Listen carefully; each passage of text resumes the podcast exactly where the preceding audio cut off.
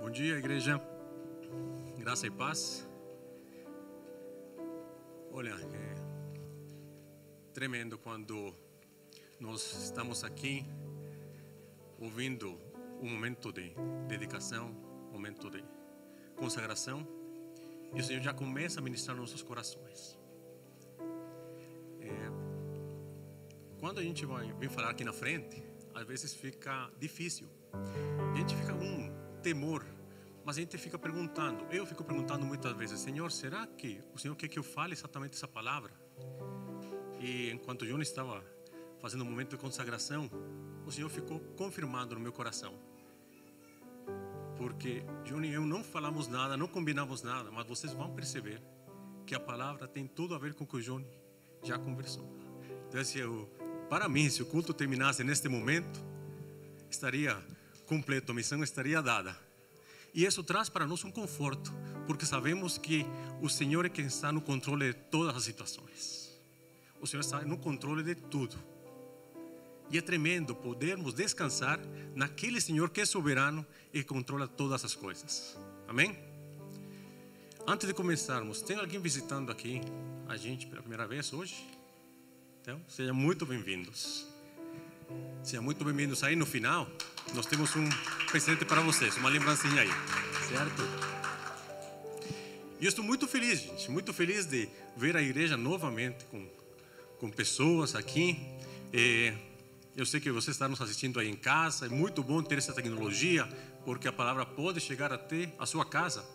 Mas nós somos pessoas criadas para relacionamento e não tem nada melhor do que poder estar olho no olho aqui com os irmãos e poder cultuar todos juntos ao Senhor. Então, eu gostaria, por favor, que os irmãos fiquem em pé mais uma vez. Vamos orar, vamos colocar este tempo aqui de estudo da palavra que eu gosto de chamar e que o Espírito Santo nos conceda a revelação. É Ele que abre as Escrituras para nós. Amém?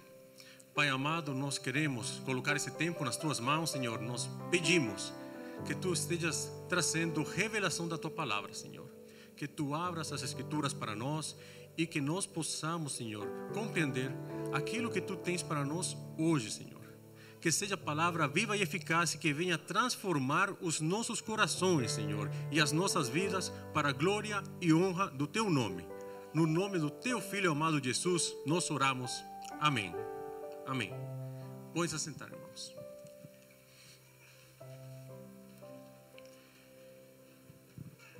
Muito bem, o título da mensagem de hoje é A Poda de Deus. Certo? Você vai ver que esse título foi escolhido ao dedo.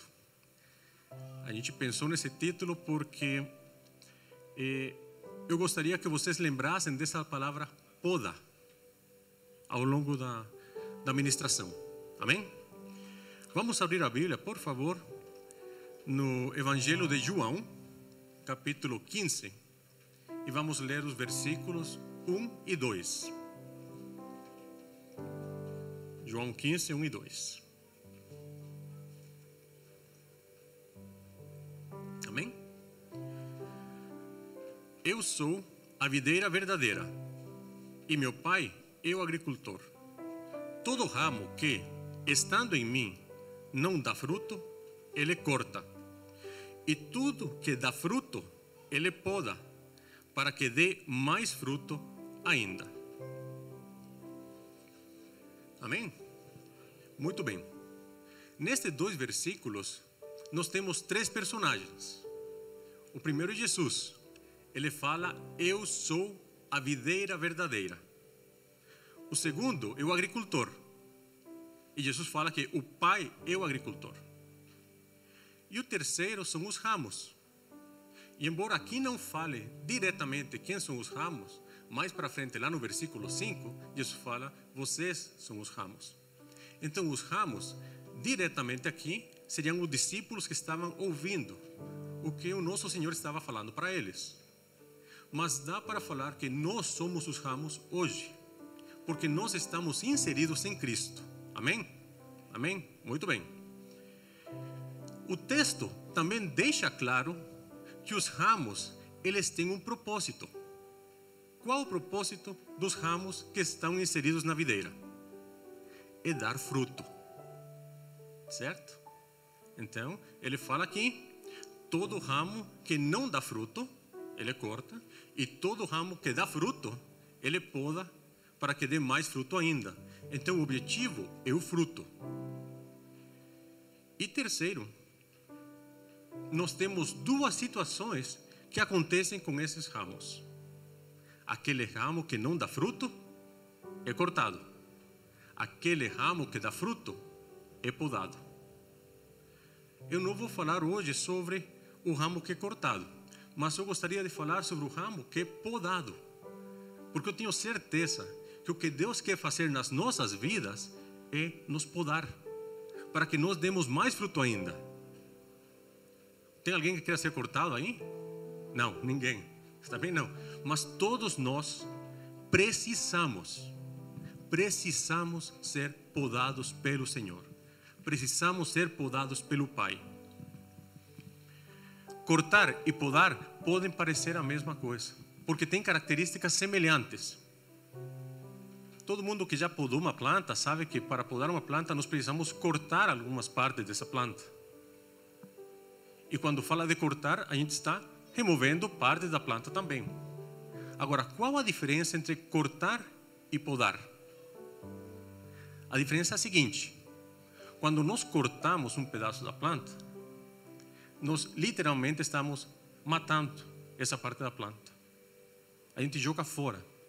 Quando nós podamos, nós temos outra intenção, que é eliminar aquela parte que está fazendo algum dano na planta e permitir que a própria seiva que está nessa planta faça com que ela cresça com mais força. Certo? Agora, vamos imaginar que nós somos a planta. Do ponto de vista da planta, tanto a corta quanto a poda são dolorosas. Eu quero falar para vocês, meus irmãos.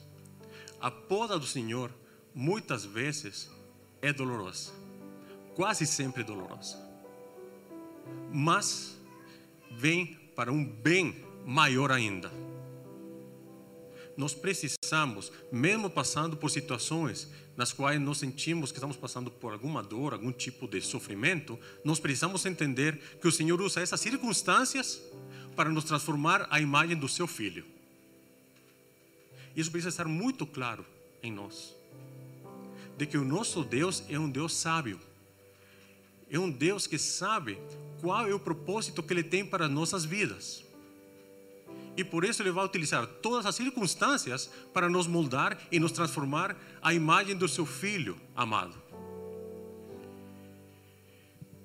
Desta maneira, embora a poda possa ser dolorida, ela é necessária para o nosso crescimento. E a palavra poda, na verdade, no original aqui, no texto, significa purgar, uma purga. E essa purga significa remover impurezas. Algumas traduções falam que o Pai limpa.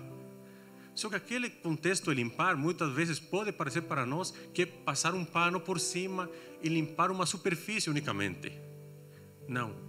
O Pai quer cortar pela raiz tudo aquilo que nós temos em nós que nos faz mal tudo aquilo que nós temos em nós que não reflete a sua natureza, tudo aquilo que temos em nós que nos afasta dele. Amém? Quem quer ser podado por Deus? Eu quero ser podado por Deus. Como estamos falando aqui de uma planta, Jesus utilizou aqui a imagem de uma planta, o mais adequado seria falar de poda, falar daquilo que o Senhor quer remover. Eu quero que vocês também imaginem o que acontece quando a gente chega num pomar e nós vemos aquelas plantas, aquelas árvores com frutos bem eh, coloridos e que parecem apetitosos, gostosos aos nossos olhos. O que, que a gente fala? Hum, eu quero experimentar, eu quero provar. E se nós ainda sabemos que aquela pessoa que plantou esse pomar, ele ainda caprichou, cuidou, se empenhou, o que que nós vamos falar para essa pessoa? Olha, você é muito bom. Você sabe cuidar muito bem as coisas. Olha, você, você trabalhou com esmero para ter essas, esses frutos. Em outras palavras, aquela pessoa que plantou esse pomar está recebendo o quê? glória. E é justamente o que Jesus está falando aqui. O agricultor é o pai. E no momento que o pai começa a podar as nossas vidas, e no momento em que nós começamos a dar frutos, e frutos melhores ainda, quem está recebendo a glória? O agricultor, o pai. Tudo é feito para a glória do pai. Então, o pai tem o maior interesse em nos podar, por quê? Porque ele quer a glória. Ele é digno da glória, só ele é digno da glória. E tudo que o pai faz é para a sua glória, e tudo que o filho faz é para a glória do pai. Então, o que nós vemos aqui é que quando nós estamos dando frutos, quem vai receber a glória vai ser o Pai, vai ser Deus. E aqui eu lembro as palavras de Jesus quando falou para a multidão: Sejam conhecidas as vossas boas obras, para que por elas o Pai seja glorificado. Então, as, os nossos frutos, as nossas ações têm que glorificar o Pai. E por isso que o Pai quer nos podar. Eu falei para vocês que eu gostaria que vocês lembrassem da palavra poda ao longo da ministração. Por quê? A palavra poda tem quatro letras. E essas quatro letras são quatro coisas da nossa vida que o Senhor quer cortar, que o Senhor quer podar. A primeira são as prioridades equivocadas. E por isso eu falei que o que Johnny começou aqui falando é tremendo. Porque Johnny começou, olha, eu estou com uma prioridade equivocada, estou gastando muito dinheiro no iFood. A minha prioridade está equivocada. Isso mesmo. É o Espírito Santo trabalhando na vida do Johnny, mostrando: Johnny, você está com uma prioridade errada. Mas eu vou alinhar o foco. Eu vou colocar você na minha prioridade. Então, o P da poda são prioridades equivocadas. A segunda coisa que o Pai quer tratar em nós, o que é cortar em nós, é o orgulho. A letra O. Orgulho. A terceira é a letra D, que é a dependência em mim mesmo. E a quarta são os amores rivais. Aquelas coisas que vão competir com Deus. E mais uma vez, Johnny falou aqui do da, da idolatria, dos ídolos, que eles vão querer competir com o nosso Deus. Então vamos trabalhar um pouco e vamos ver o que que o Pai deseja fazer em cada uma dessas áreas das nossas vidas. Porque irmãos, nós não podemos estar enganados. Nós colocamos prioridades erradas nas nossas vidas. Nós ainda temos muito orgulho e o Senhor precisa tratar áreas da nossa vida onde o orgulho ainda aparece a gente ainda é muito dependente de nós para muitas coisas e finalmente, com frequência, nós colocamos coisas antes do Senhor, na frente do Senhor. Temos alguns amores em nós que competem com a primazia do Senhor. Então vamos começar falando daquelas prioridades equivocadas. O que é uma prioridade? É colocar algo importante no primeiro lugar. É colocar algo importante na nossa vida no primeiro lugar. E geralmente nós colocamos prioridades, ou como prioridades, coisas lícitas. E nós precisamos prestar muita atenção, porque o inimigo vem nos enganar, falando: não, mas isso é lícito. Não, não tem problema. Depende. Se essa prioridade está contribuindo para o reino de Deus, então essa prioridade deixa de ser prioridade, está em segundo plano. O reino de Deus é nossa prioridade. Então nós precisamos ter uma mente clara de qual que é o nosso objetivo. Aqui eu gostaria que os irmãos abrissem Lucas, Evangelho de Lucas, no, no capítulo 12, e vamos ler do versículo 16 até o versículo 21.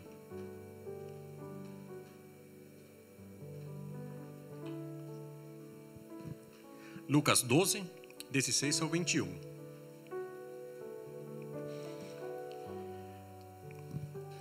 Então lhes contou esta parábola.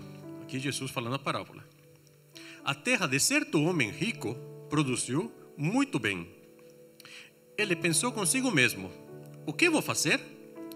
Não tenho onde armazenar minha colheita. Então disse: Já sei o que vou fazer. Vou derrubar os meus celeiros e construir outros maiores, e ali guardarei toda a minha safra e todos os meus bens. E direi a mim mesmo: Você tem grande quantidade de bens armazenados para muitos anos. Descanse, coma, beba e alegre-se. Contudo, Deus lhe disse: Insensato, esta mesma noite a sua vida lhe será exigida. Então, quem ficará com o que você preparou? Assim acontece com quem guarda para si riquezas, mas não é rico para com Deus. E isso está bastante relacionado, mais uma vez, ao que o Johnny falou no momento de consagração. Nós vemos nessa parábola que o homem cometeu praticamente três erros. Primeiro, ele fala todas as coisas na primeira pessoa do singular. Eu, minhas, meu, tenho. Em outras palavras, ele fez provisão unicamente para ele. Ele não se preocupou com os outros. Segundo erro, a provisão que ele guardou era para satisfazer as suas necessidades físicas. Mas em momento nenhum vemos aqui uma necessidade espiritual. E o terceiro erro desse homem é que ele preparou uma provisão para esta vida. Ele não preparou nada para a vida vindoura. Esse homem então tinha suas prioridades equivocadas. E no final da parábola, ele morre sem ter usufruído desses bens que ele tinha guardado. Ele morre rico, entre aspas, nesta vida, mas completamente miserável para a vida vindoura. Jesus fala: buscai em primeiro lugar o reino de Deus e a sua justiça. A prioridade certa, a nossa prioridade tem que ser o rei e, consequentemente, o reino. Se a nossa prioridade é o rei, o reino também vai ser uma prioridade. E devemos entender que nós somos dispenseiros, nós somos mordomos do rei. Então, tudo o que nós temos é do rei. Nós simplesmente estamos cuidando daquilo que o rei colocou na nossa mão. Servir ao Senhor significa servir o seu reino. E essas são as chaves para estabelecer prioridades corretas. Então, se aquilo que estamos fazendo não está servindo ao rei ou não está servindo o reino, a nossa prioridade está errada. Quem está entendendo? Amém? Muito bem. Quando servimos o Rei e quando servimos o Reino, nós estamos glorificando o nome de Deus. Agora, eu quero deixar uma coisa muito clara: servir o Rei e servir o Reino não significa unicamente servir a igreja. Porque muitas pessoas às vezes pensam: ah, eu vou servir no reino, então eu preciso participar de algum ministério. Isso faz parte do serviço do reino. Mas o reino é muito mais do que isso, irmãos. O reino está lá nas ruas. E nós somos chamados a conquistar o mundo. O mundo precisa conhecer Cristo. O mundo precisa ouvir falar de Cristo. Então, o que que é ter o reino como prioridade e o rei como prioridade. Inclui, por exemplo, o evangelismo. Mas também inclui cuidar das viúvas e cuidar dos órfãos. Mas também inclui visitar os doentes. Mas também inclui auxiliar os necessitados. Mas também inclui servir os outros.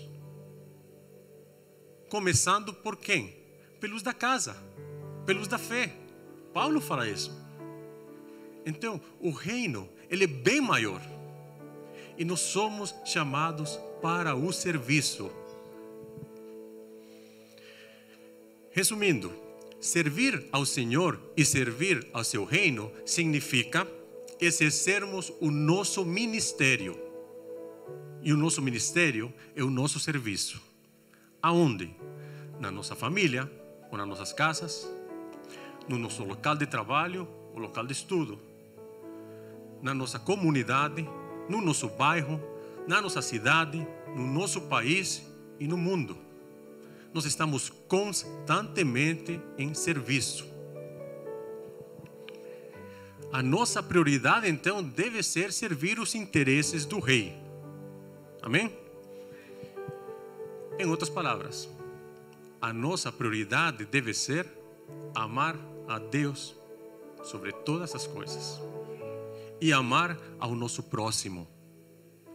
Essa é a nossa prioridade, irmãos.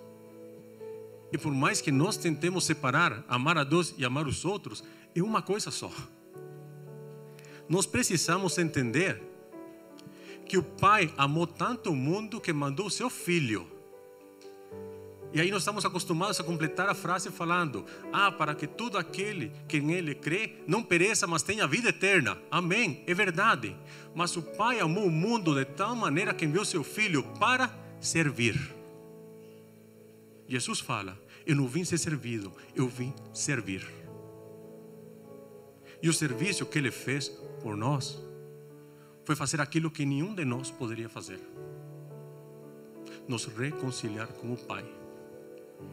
E se Jesus é o nosso modelo e ele é modelo de serviço, nós precisamos aprender a servir o rei e o reino. Amém? Bom, mas eu também gostaria de aclarar uma situação aqui. Eu não estou falando de um serviço como uma forma de ativismo. Ah, então agora vamos pegar nossas coisas e vamos ter que servir simplesmente por servir. Não, meus irmãos o serviço tem que mostrar que nós estamos enxertados na videira verdadeira.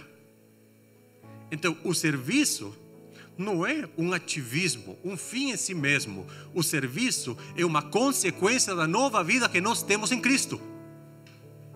E movidos pelo poder do Espírito Santo que habita em nós.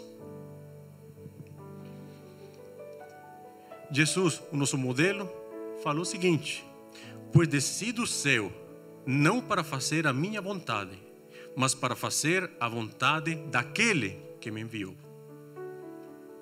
Nós estamos aqui para fazer a vontade do Pai. Esse é o nosso chamado. Quando o Pai nos poda, Ele quer remover as prioridades equivocadas e nos dar um alinhamento com a sua vontade. Segundo ponto, é o orgulho. Orgulho é um sentimento de prazer ou uma admiração ou grande satisfação com o nosso próprio eu. Em outras palavras, um excesso de amor próprio. E orgulho faz com que nós tenhamos um conceito errado de nós mesmos. Não precisam abrir, mas Ezequiel 28:2 diz o seguinte: Filho do homem, diga ao governante de Tiro, assim diz o soberano Senhor. No orgulho do seu coração você diz: Sou um Deus. Sento-me no trono de um Deus no coração dos mares. Mas você é um homem e não um Deus, embora se ache tão sábio quanto um Deus. Nós vemos aqui o coração do rei de Tiro. Ele assentado no seu trono, se achando um Deus. E Deus falando: Você não é um Deus. Você se acha sábio, mas você não é um Deus. Quantas vezes, irmãos, nós nos achamos sábios aos nossos próprios olhos? nós achamos que aquilo que nós fazemos é o único jeito certo de fazer as coisas. Que ninguém pode fazer nada melhor do que nós. Que ninguém sabe tanto quanto nós. E o principal, a dificuldade em admitir os nossos erros. Tudo isso é orgulho. Dificuldade em pedir ajuda para um irmão ou para alguém.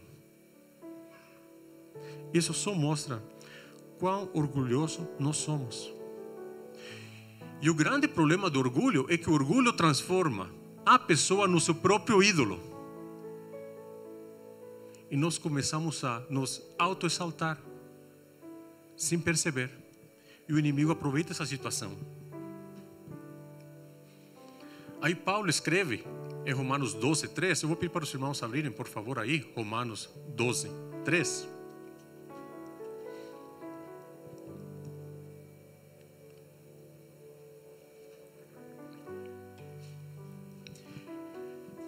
Pois, pela graça que me foi dada, digo a todos vocês: ninguém tenha de si mesmo um conceito mais elevado do que deve ter.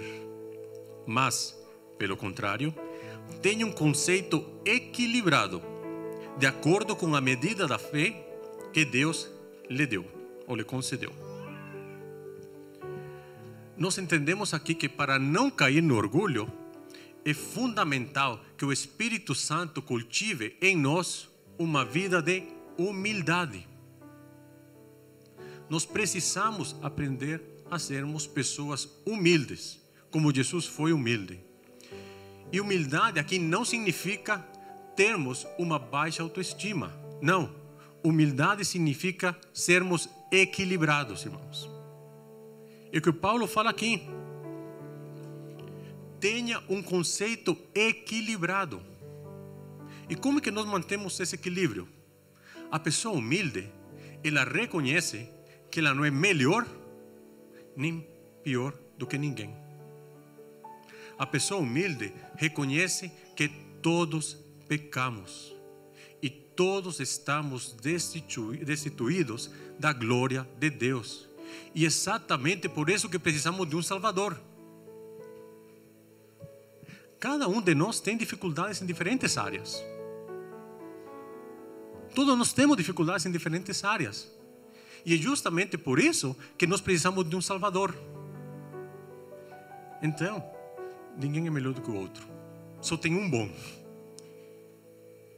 que é o Pai. Só Ele é bom.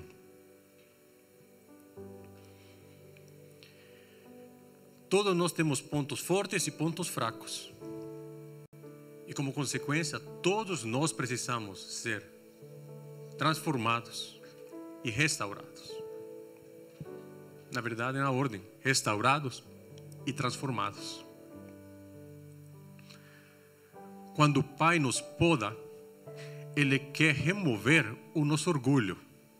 E isso significa nos tornar mais humildes, tendo em nós o mesmo sentimento que houve em Cristo Jesus.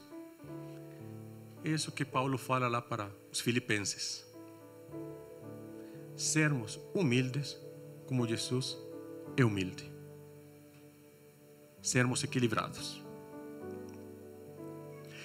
O terceiro ponto é a dependência de mim mesmo. Dependência significa submissão, sujeição ou inclusive obediência a algo ou alguém. E a dependência de mim mesmo significa duas coisas. A primeira, que eu faço as coisas do jeito que eu quero fazer, ou que eu faço as coisas na minha força.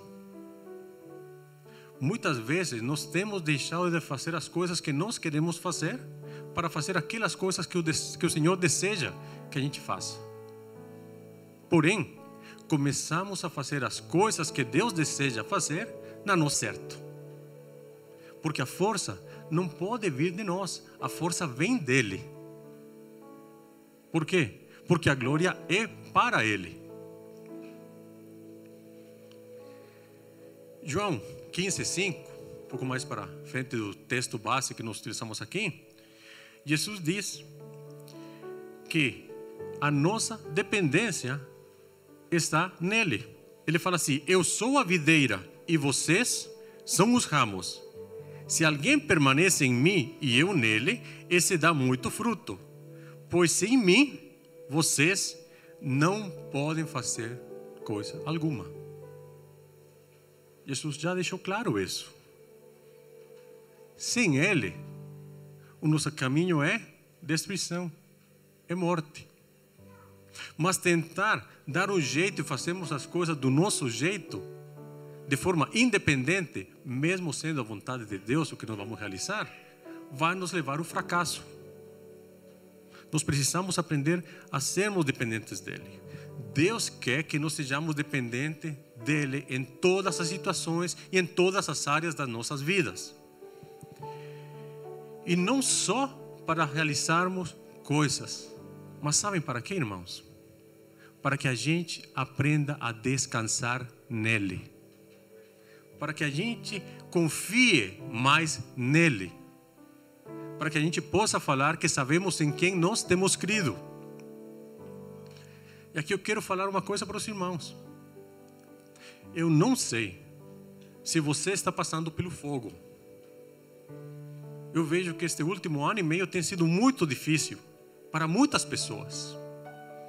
Mas eu vou te falar uma coisa: mesmo que você esteja passando pelo fogo, haverá um quarto homem aí no meio da fornalha. Esse homem estará aí conosco. Se você está passando por um deserto, eu quero que você saiba uma coisa. Deus vai estar com você no deserto da mesma forma que esteve com Israel e que esteve com Moisés. Se você está no meio de uma tempestade, descanse. Daqui a pouco, Jesus vai acordar e vai acalmar essa tempestade. E sabe por quê? Porque Ele está no barco conosco. E se Ele está no barco conosco, esse barco não vai se afundar, independentemente de qualquer tempestade. Amém? Essas são verdades, irmãos, que precisam estar no nosso coração. Essas são palavras poderosas que têm que encher a nossa mente e o nosso coração para nos dar esperança quando estamos passando por momentos de dificuldade e descansar no Senhor.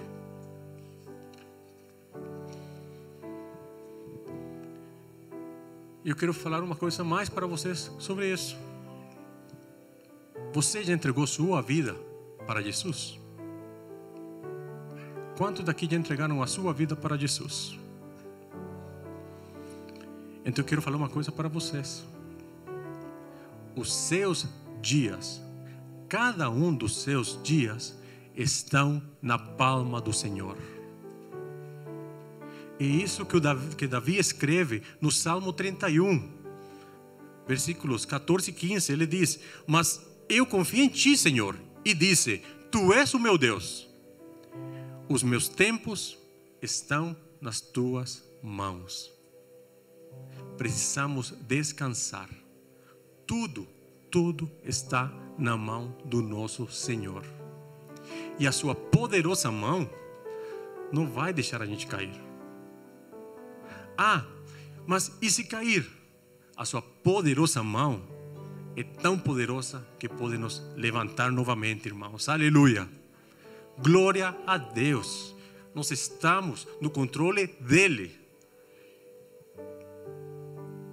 Na poda, Deus quer remover a dependência de mim mesmo.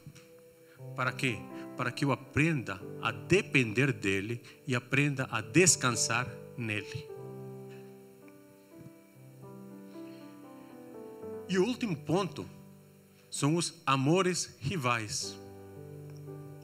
O que é amor? Uma definição seria uma afeição intensa, um desejo grande ou uma paixão por algo ou por alguém. Os amores rivais são coisas que nos tiram o foco de Deus. São aquelas coisas que querem competir contra Deus. E muitas vezes são coisas lícitas. Aliás, eu acredito que na nossa vida hoje, a maioria dos amores rivais são coisas lícitas. Porém, nem tudo que é lícito convém. Certo? Então essas coisas entram nas nossas vidas e começam a competir com Deus. Eles são literalmente como uma erva daninha que se a gente deixar crescer, ela vai tomar conta. O único objetivo desses amores rivais é o quê? É que a gente perda o foco do Senhor, que a gente tire o solo do Senhor. Quando que Pedro começou a se afundar? Quando ele estava caminhando por cima das águas. Quando ele olhou para as circunstâncias, ele deixou de olhar para o Senhor e ele começou a se afundar. E isso que os amores rivais fazem conosco. A gente começa a dedicar mais atenção a esses amores rivais que nós esquecemos do primeiro amor. Esses amores rivais começam a ganhar o nosso coração. E se algo começa a ganhar o nosso coração, o que acontece? As nossas emoções vão junto. E depois, todo o nosso corpo também vai junto. Por isso a palavra manda amar a Deus com toda a nossa alma, todo o nosso coração e todo o nosso entendimento. Porque se nós começamos a amar outras coisas, todo o nosso ser vai ir nessa direção desse amor rival. Pois, onde estiver o seu tesouro, aí também estará o seu coração. E aqui eu gostaria de trazer um exemplo para os irmãos. E há uns três anos e meio atrás, eu ganhei uma bolsa do governo da Austrália para ficar seis meses lá fazendo umas pesquisas. E foi justamente na época em que o Senhor estava falando muito comigo acerca do chamado específico que Ele tem na minha vida. Eu estava levando a minha filha Mariana para a escola, estava dirigindo, estávamos ouvindo aí uns louvores, mas ela estava bem quietinha. E eu comecei a falar com o Senhor, falei assim, Senhor, você sabe quanto que eu gosto da pesquisa. Senhor, você sabe quanto que eu gosto do laboratório. Senhor, você sabe que eu me sinto como uma criança numa loja de brinquedos. Estou muito preocupado. Assim comecei a rasgar meu coração aí no carro, falando com o Senhor: Senhor, estou muito preocupado. Porque eu tenho medo de quando eu voltar para o Brasil, eu ficar em conflito entre tudo aquilo que eu vi, tudo aquilo que eu conheci, aprendi, tudo aquilo que eu vou querer fazer e a sua vontade eu ouvi o Senhor falando no meu coração assim: qual conflito? Aí eu insisti: Senhor, como que qual conflito? O conflito daquilo que eu gosto e aquilo que o Senhor está me mandando fazer. Pela segunda vez eu escutei: qual conflito? Irmãos, chegamos num sinaleiro. Aí eu parei e eu comecei a chorar. Aí Mariana perguntou: O que que houve, pai? Falei, filha, Deus me deu um tapa de luva que você não imagina. Qual conflito? Eu estava criando conflito, meus irmãos. Eu estava criando um conflito. E eu mesmo falei para o Senhor nas coisas que eu gosto de fazer e o que você está me mandando fazer. Peraí, será que o que Ele está me mandando fazer, então eu não gosto? Ou será que aquelas coisas que eu gosto são a minha prioridade? E são coisas lícitas. Eu trabalho com isso. Eu ganho meu salário com isso, meus irmãos. Mas isso não pode ser o meu primeiro amor. E o Senhor me mostrou isso muito claro. E eu peço para que Deus sonde o coração de vocês. E que hoje mesmo vocês consigam identificar esses amores rivais que tentam competir com Deus. E que o Espírito Santo nos dê sabedoria e nos dê ousadia para a gente falar assim: é verdade, Senhor, não tem conflito, me perdoe. Eu quero colocar isso aqui no lugar certo. Eu quero manter o Senhor como a minha prioridade e o Senhor como o meu primeiro amor. Amém? Devemos deixar eh, devemos entender e deixar claro na nossa mente que é impossível servirmos a dois senhores. Então, o amor rival, ele quer se tornar um senhor na nossa vida. Ele quer nos dominar. E nós não vamos poder servir a dois senhores. Mas os amores rivais eles vão perceber quando o Senhor está governando a nossa vida. E eles vão ser colocados no local certo na nossa vida. Na poda, o Senhor quer remover todos aqueles amores rivais e fazer com que nós o amemos com todo o nosso coração, toda a nossa alma, todo o nosso entendimento, com todas as nossas forças. E que nada compita com Ele. Amém?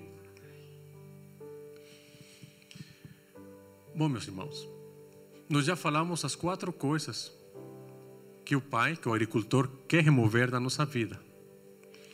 E a ideia do pai é podar os ramos para quê? Para que eles cresçam e para que eles deem fruto. E de onde vai vir a força desses ramos? A força dos ramos vem da seiva que está na videira. A seiva que está na videira verdadeira é o próprio Espírito de Cristo. E o Espírito de Cristo é o Espírito Santo. Então, a força que vai estar em nós para que a gente dê fruto é a força do Espírito Santo agindo em nós. Se nós permanecemos na videira verdadeira, a seiva que vem da videira vai entrar nos novos ramos podados e vai fazer com que esses ramos cresçam e dêem fruto, e fruto em abundância. É isso que o Pai quer. Que nós demos fruto em abundância, na força do Espírito Santo. Então, essa seiva que vai dar o formato ao ramo, que vai colocar as folhas nesses ramos e que vai dar os frutos para esses ramos. E nós vemos então aqui a figura da Trindade trabalhando de forma efetiva nas nossas vidas. O Pai nos cuidando e nos podando, nos limpando. O Filho nos segurando, nos garantindo um espaço nós em Cristo e Cristo em nós.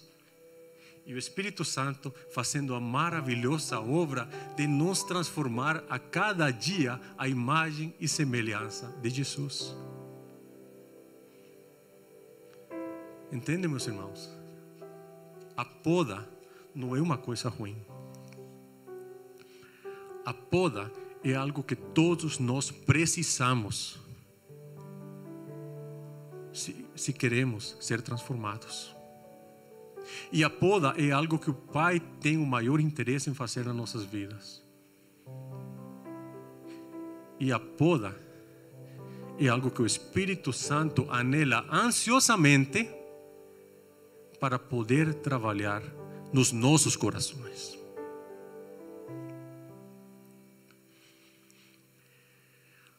O Espírito Santo deseja que nós cresçamos em todas as áreas das nossas vidas.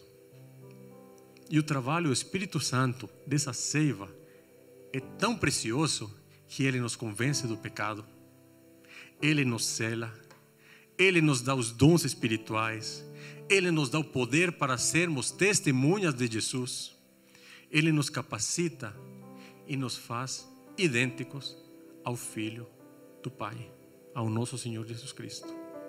Nos faz idênticos à videira verdadeira. Amém? Eu gostaria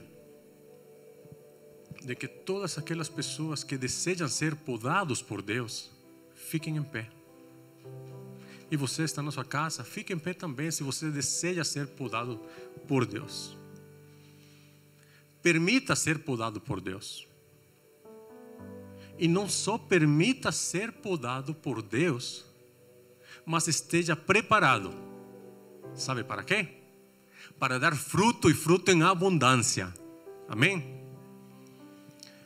Vamos orar e vamos deixar que o Espírito Santo trabalhe em nossos corações e que Ele comece a sua poda ainda hoje, irmãos, porque hoje é o dia de salvação. Hoje é o dia de santificação. Hoje é o dia que o Senhor está trabalhando para nos transformar e para nos dar, uma vez mais, uma vida nova. Porque as suas misericórdias se renovam a cada dia. Cada dia que nós acordamos, Deus nos dá a oportunidade de vivermos uma vida nova. E Ele quer nos dar uma vida nova, mas uma vida plena nele. Amém? Pai amado, nós te agradecemos, Senhor, pelo teu cuidado. Nós sabemos que tu eres o agricultor, Senhor. Nós estamos enxertados na videira verdadeira, Senhor. E por isso nós queremos, Senhor, ser podados para sermos transformados, Senhor. Nós sabemos que existem áreas nas nossas vidas que precisam ser trabalhadas, Senhor. Por isso clamamos a Ti para que Tu podes, Senhor, de nós as prioridades equivocadas, Senhor. Tu podes de nós o orgulho, Senhor. Tu podes de nós a nossa dependência em nós mesmos. E principalmente, Tu podes de nós, Senhor, os amores rivais que tentam competir contigo e nos afastar de Ti, Senhor. Começa a Tua obra, Senhor, nesta manhã, naquelas pessoas que têm declarado que precisam de Ti e que estão dispostos a que Tu faças a Tua poda na vida deles, Senhor. Todos nós nos colocamos nas Tuas mãos, Senhor, e dissemos: Vem fazer em nós aquilo que tu queres fazer, Senhor, para que nós sejamos homens e mulheres que deem muito fruto fruto para tua glória e honra. No poderoso nome de Jesus, nós oramos, Pai amado. Amém. Amém.